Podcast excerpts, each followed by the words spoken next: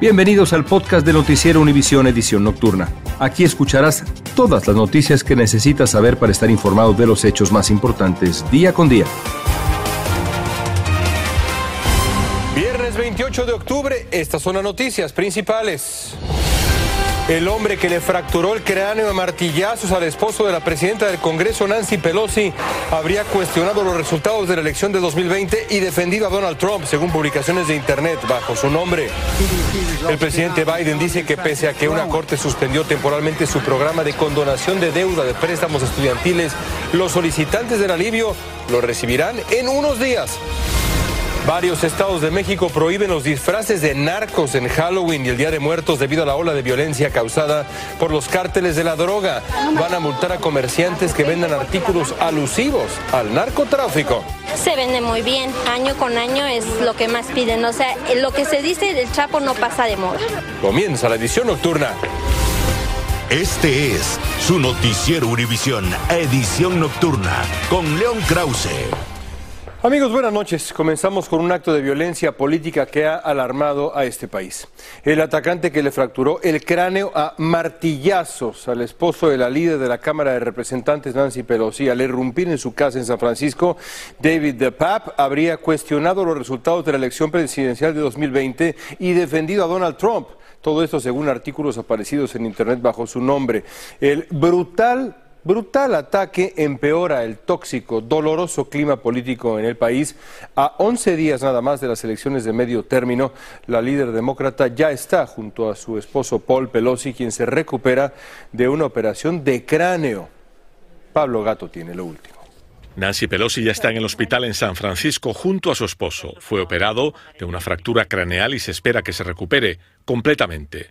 Paul Pelosi pudo llamar al 911 y dejó el teléfono conectado para que la operadora pudiera escuchar. La habilidad de la operadora para interpretar lo que sucedía y enviar a la policía le salvó la vida, dijo el jefe de policía de San Francisco. Los agentes vieron al esposo de Pelosi y al otro hombre desde la puerta. ¿Dónde está Nancy? preguntó el intruso antes de atacar con un martillo al marido de Nancy Pelosi. Al verlo, los agentes entraron inmediatamente y se lanzaron sobre el sospechoso, agregó la policía. Es David de Pape, de 42 años. En sus redes sociales sigue teorías de la conspiración como que la vacuna del COVID mata o el fraude electoral. Entre otros cargos, enfrentará intento de homicidio. Ya basta de violencia política en nuestro país, dijo Biden y calificó de despreciable el ataque. Agregó que no se pueden diseminar mentiras como que hubo fraude electoral y no esperar que eso tenga consecuencias. El ataque es horroroso y repugnante, afirmó el líder republicano del Senado. El gobernador republicano de Virginia también lo condenó. El líder republicano de la Cámara Baja, Kevin McCarthy, deseó una pronta recuperación a Paul Pelosi. Donald Trump no dijo nada en su red social. La percepción de fraude probablemente originará violencia en las próximas elecciones, advirtió hoy el Departamento de Seguridad Nacional. Por otro lado, la policía del Capitolio declaró que el nivel de amenazas contra los congresistas es históricamente alto. En Washington, Pablo Gato, Univisión. Y en Pittsburgh la policía busca al o los pistoleros que dispararon más de 40 tiros afuera de una iglesia donde se celebraba el funeral de un joven muerto en un tiroteo. Al escuchar los balazos, los asistentes a la misa se lanzaron al piso y trataron de refugiarse debajo de las bancas. Varios agentes tuvieron que retirar el féretro de la iglesia. Es increíble. Pese a que un juez suspendió temporalmente el programa de perdón de deuda a quienes tienen préstamos estudiantiles, el presidente Biden afirmó que en unas semanas nada más van a empezar a recibir ese beneficio. La Corte frenó su plan indicando que aún debe evaluar la impugnación de esa ayuda presentada por seis estados republicanos. Guillermo González tiene más detalles para ustedes. El presidente Biden envió un mensaje optimista para millones de deudores en los Estados Unidos que son beneficiarios de préstamos estudiantiles. Los alivios y reducciones anunciados por la Casa Blanca podrían empezar a hacerse efectivos en pocas semanas. El programa de alivios y perdón de préstamos estudiantiles empezó el pasado 14 de octubre y desde entonces más de 22 millones de jóvenes han aplicado para obtener rebajas, según cifras del gobierno federal. Es una ironía porque los ciudadanos individuales nos beneficiamos, pero el país colectivo no se puede beneficiar de eso. Y como consecuencia, al final alguien vendrá a cobrarnos también a nivel individual. La Casa Blanca aclaró que los estudiantes que califiquen para rebajas o alivios no recibirán un cheque, sino que verán una reducción de hasta 20 mil dólares en el total de su deuda. El punto es que no puedes perdonar lo que no tienes capacidad de perdonar. Tienes la capacidad para firmar el perdón, pero no tienes la capacidad para ejecutarla, porque con 31 trillones de deuda el problema es de otra índole. La semana pasada, una Corte Federal de Apelaciones detuvo temporalmente el programa. Un grupo liderado por varios estados con gobiernos republicanos presentaron demandas contra la administración Biden argumentando, entre otras cosas, que el plan aumentará de manera dramática la deuda del país. A pesar del fallo de una Corte Federal que detuvo temporalmente el programa, la Casa Blanca dice que todos los estudiantes y deudores que tienen préstamos educativos deben seguir solicitando el alivio tal como lo han hecho. La página del Departamento de Educación sigue abierta y activa. Regreso contigo. Gracias, Guillermo. Los votantes de Los Ángeles comenzaron el proceso para destituir al concejal Kevin de León, envuelto en una polémica por los comentarios racistas grabados en una reunión privada en 2021. La solicitud de destitución se presentó la tarde de este jueves. La iniciativa fue firmada por cinco residentes del distrito decimocuarto de la ciudad al que representa de León. Y a 11 días de las elecciones de medio término, más de 17 millones de estadounidenses ya han votado de manera anticipada en 44 estados del país. En Florida, alrededor de 2 millones sufragaron esta semana al abrirse la votación temprana en varios condados. El resto del estado va a comenzar mañana el proceso. En Texas, California, Georgia se han emitido más de un millón de votos. Y en Uvalde, Texas, donde ocurrió la masacre de 19 niños y dos maestras en la escuela primaria Rob, hubo una inusual asistencia masiva a las urnas al comenzar la votación temprana. Familiares de las víctimas exigen un nuevo liderazgo estatal y presionan por mayores restricciones sobre el uso de armas y quieren también aumentar la seguridad escolar. Estás escuchando la edición nocturna de Noticiero Univisión.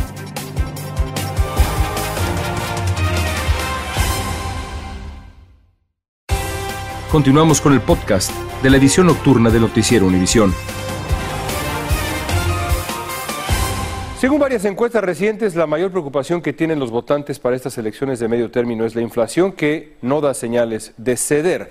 Los altos precios de los productos, servicios básicos tienen a millones de familias trabajadoras viviendo bajo una tensión financiera de verdad angustiante, extrema, lo que sin duda va a repercutir de alguna manera en los resultados de la elección. Blanca Rosa Vilches nos va a explicar. Las cuentas del salón en el que trabaja y las personales ya no les rinden a Norma y sus compañeras. Un almuerzo vale que 15 dólares y a veces tenemos que compartir con las compañeras porque pues uno solo no, no se puede. Cambios que Victorico también ha implementado perdió su trabajo en el que ganaba 50 mil dólares al año y ahora gana la mitad en otro empleo. Se desayunaba con 3.50, ahora son 7.50 que tú tienes que tener para poder un café y una dona o un bego. Precios de la inflación con los que Josefina Guzmán lidia a diario en su negocio. Pues uno tiene que subir un poquito también los precios, pero pues a veces también los clientes se quejan. La inflación y la economía, temas que podrían marcar la diferencia en las elecciones de medio término. Y la única forma de bajar esa inflación es con tasas de interés, desacelerando la economía. Con eso es un trabajo del gobierno central, es un trabajo de la Reserva Federal. Y, el, y, el, gobierno, el ejecutivo y el legislativo tienen que compensar esas políticas para bajar esa inflación. Eso es lo que estamos enfrentando. El discurso sobre cómo mejorar la economía en un año electoral es político, dicen los analistas que lidian con la economía post-pandemia. Eso se combina con las políticas de COVID-0 de China, se traban las cadenas de abastecimiento y empiezan a subir los precios. Además, la crisis energética europea por la invasión rusa a Ucrania. La culpa la tiene Biden cuando los republicanos ganen, ganen la, la Casa de Representantes, las cosas se van a arreglar. Pues no se van a arreglar. Seguirán los tiempos difíciles a los que según los expertos hay que enfrentar una vez más, tratando de ahorrar y sobre todo evitando las deudas. En Union City, New Jersey, Blanca Rosa Vilches, Univision. Y a esta hora se vive un ambiente de fiesta en Houston tras el inicio del primer juego de la Serie Mundial de Béisbol. Los fanáticos llenaron las gradas del estadio Minute Maid para apoyar a sus astros en el primer partido como local ante los Phillies. Vamos en vivo a Houston con eh, Luis Alberto Martínez. Hasta donde me quedé estaban empatados a cinco. ¿Cómo van las cosas ahora?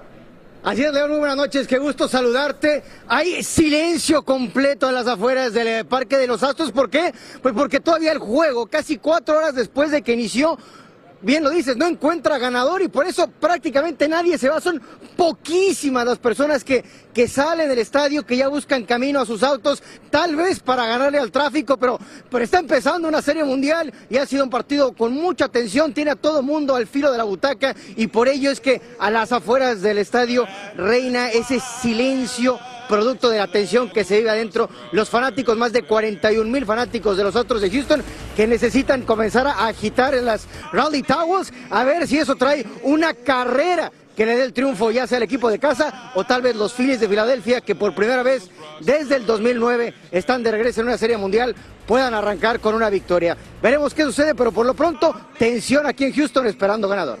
Dos grandes equipos, gracias, vamos a estar muy atentos. Normalmente los mexicanos suelen usar mascarillas y disfraces de lo que quieran en Halloween y el Día de Muertos, Día de Muertos un poco menos, más bien es Halloween. Pero este año varios estados mexicanos han vetado los de narcotraficante por considerar, pues sí, inoportuna cualquier alusión a los cárteles de la droga que están desangrando al país con su violencia extrema. Es interesante la decisión. ¿eh? Alejandro Madrigal tiene el reporte para ustedes.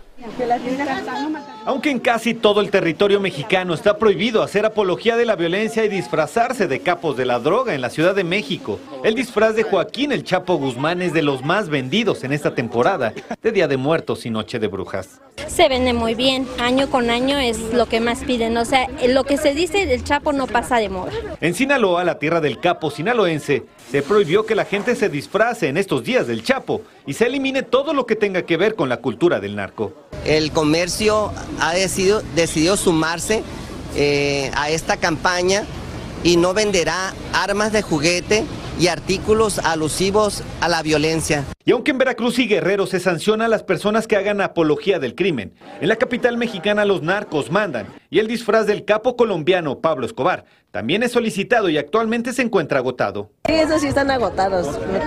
Pues no sé por qué los buscan, pero sí se quieren disfrazar de presos y reos, narcotraficantes. Lo que es lo más vendido en este mercado de Sonora son los descuartizados, esta tanta creatividad que se tiene en este mercado, pero sin duda uno de los clásicos es el disfraz de Joaquín el Chapo Guzmán. En estos sitios la sociedad ya no se espanta de la violencia y se venden descuartizados y partes del cuerpo humano mutiladas. Correo y mira que Sinaloa y que Ciudad Juárez y que no sé qué. Por lo que se pide no se normalice la violencia, que es humillante para las miles de víctimas en este país. Que la gente abra los ojos, ¿no? Vea que pues ya es una realidad aceptar lo del narco, ¿no? Ya es un, se puede decir que ya es un estilo de vida para muchos. En Ciudad de México, Alejandro Madrigal, Univisión. Mientras tanto, en este lado de la frontera, millones se alistan con entusiasmo para Halloween, pero también con extrema precaución sobre los dulces que recogen los niños tras detectarse que el crimen organizado está distribuyendo el peligrosísimo fentanilo con apariencia de dulces de caramelos. Socorro Cruz está en Los Ángeles con el ambiente festivo por el Halloween, pero también está preocupación. Vamos a ver, Socorro.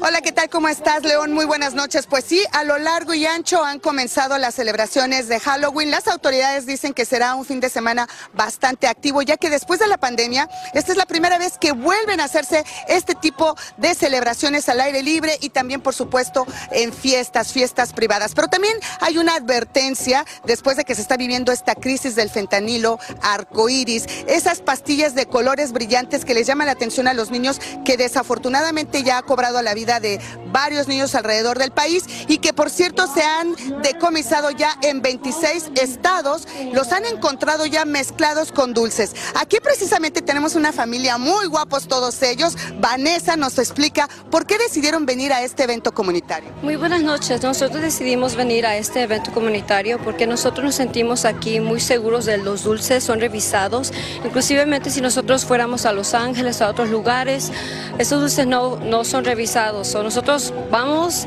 si sí vamos a salir, tenemos que revisar los dulces. Muchísimas gracias, por supuesto. También Vanessa me decía que los niños no van a abrir sus dulces hasta que lleguen a casa y cada uno sea revisado. Esa es una de las eh, recomendaciones que dan las autoridades. Otra es, León, que por favor los padres de familia mejor compren los propios dulces que les van a dar a sus hijos. Este es el reporte que les tengo desde Los Ángeles. Soy Socorro Cruz, vuelvo contigo. Eso es lo que vamos a hacer nosotros en casa. Por cierto, exactamente eso, comprar nosotros los dulces. Vamos con nuestra cápsula diaria con miras a la participación de México en el Mundial de Qatar 2022. Esta noche vamos a conocer la Liga de Fútbol de Polonia, la selección que tendrá de rival a México en el primer partido de la primera fase. Luego viene Argentina y Arabia Saudita. Vamos a ver. Hoy hablar del fútbol polaco es hablar de sus figuras. Lewandowski, Zielinski o Szczesny. Pero para entender el fondo, debemos retomar el origen de todos estos nombres. Esto es la Extra Clasa. Denominada así desde el 2005, el máximo circuito del fútbol de Polonia está compuesto por 18 equipos y el ganador se determina por la tabla general. Pero el nivel del balompié polaco atraviesa una de sus etapas más críticas. En el ranking de ligas de la UEFA, actualmente ocupa el lugar 28. Es una liga que está fuera de la élite de Europa. Solamente podemos eh, soñar sobre tener un equipo en, en, el Champions League. Porque el ranking se falló, no podemos tener un equipo en Europa League. Ahora solamente tenemos dos equipos en la liga de conferencia. El campeón polaco entra en la fase de clasificación de la UEFA Champions League. El segundo y tercer equipo obtienen la oportunidad de jugar en la UEFA Conference League. Acceder a la Champions League es una pesadilla para los clubes polacos. El último a conseguirlo fue Legia Varsovia en la temporada 2016-2017. Tuvieron que pasar 10 años para que un representante polaco volviera a jugar la Liga de Campeones. Con pocas posibilidades de competir en Europa, la liga polaca se ha rezagado. El valor total apenas supera los 250 millones de dólares. La liga MX vale más de 800. Es la extraclasa, el fútbol de Polonia, que está lejos de ser protagonista en Europa. Gracias por escucharnos. Si te gustó este episodio, síguenos en Euforia, compártelo con otros, públicalo en redes sociales y déjanos una reseña.